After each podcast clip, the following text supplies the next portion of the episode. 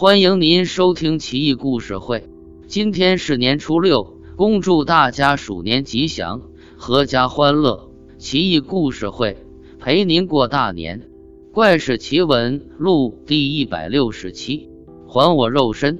周世清，建州蒲城人，现在福建建瓯一带。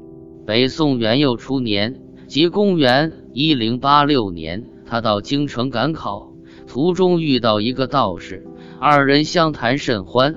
周世清因此迷上修炼道术，就放弃进京赶考的机会，返回故里，带着妻子儿女隐居有果山，终日炼丹，乐此不疲。后来名声大噪，远近闻名，士大夫经过此地，都上山拜见，一是尊道爱贤之意，也可能都想沾点仙气。吕吉甫，也就是吕惠卿，字吉甫，北宋著名政治改革家，王安石变法的二号人物，但为后世史家诟病不少，多认为他是奸佞之臣，但有失偏颇。从建安（今福建建瓯）移官至宣州（今安徽宣城），路过有果山，吕惠卿当时患有足疾。不能走路，痛苦难耐，上山拜见，就是想让周世清帮忙治病。周世清请吕慧卿伸出脚来，发功治病，又令人用扇子狂扇。吕慧卿只觉得脚底冒火一般滚烫，直冲心脏。过了很久，热气散去，脚病真的好了，从此健步如飞，青云直上。否则以后吕慧卿入阁拜相，一瘸一拐的也不雅。周世清在山上隐居二十多年，苦练仙丹，终于快要成功了。当晚风雷大作，暴雨如骤，周世清就觉得不妙。第二天早上一看，果不其然，炼成的丹药不翼而飞。周世清苦思不解。就想元神出窍去寻找仙丹，元神出窍纵横驰骋天宇之间，也比肉身羁绊找得容易。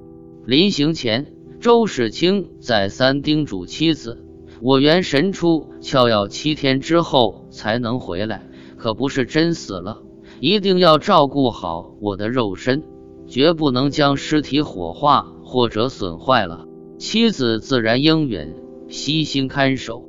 周世清和一个和尚关系很好，和尚听到消息来祭拜周世清，见肉身不下葬，便极力劝说周夫人：修道之人视骨骸为粪土，已经死了，还有什么可惜的？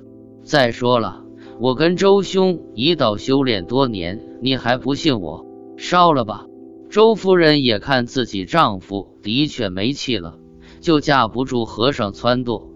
哭着喊着就把丈夫的尸体火化了。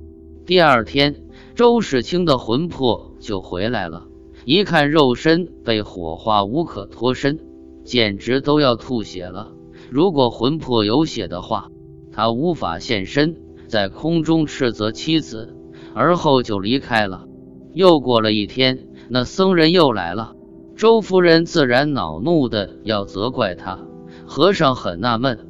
说自己刚接到噩耗，从外地赶来的，前天还在路上，这下该轮到周夫人吐血了。她意识到前日来的肯定是妖魔鬼怪幻化成和尚模样，目的就是毁坏丈夫的肉身，不料居然得逞了。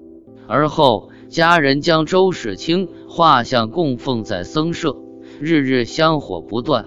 更妙的是。每日都能在地上寻到四文钱，不知是不是周世清给供奉的人发的工钱。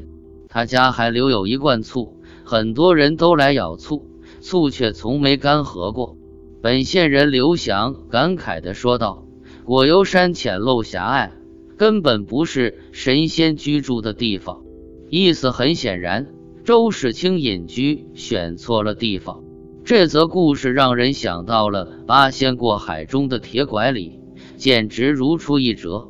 好端端一个帅哥，元神出窍，归来时发现家人损坏了肉身，无奈之下魂魄四处游荡，发现一个拄铁拐的乞丐刚死不久，肉身没坏，只得硬着头皮钻进去，就成了我们熟悉的铁拐李了。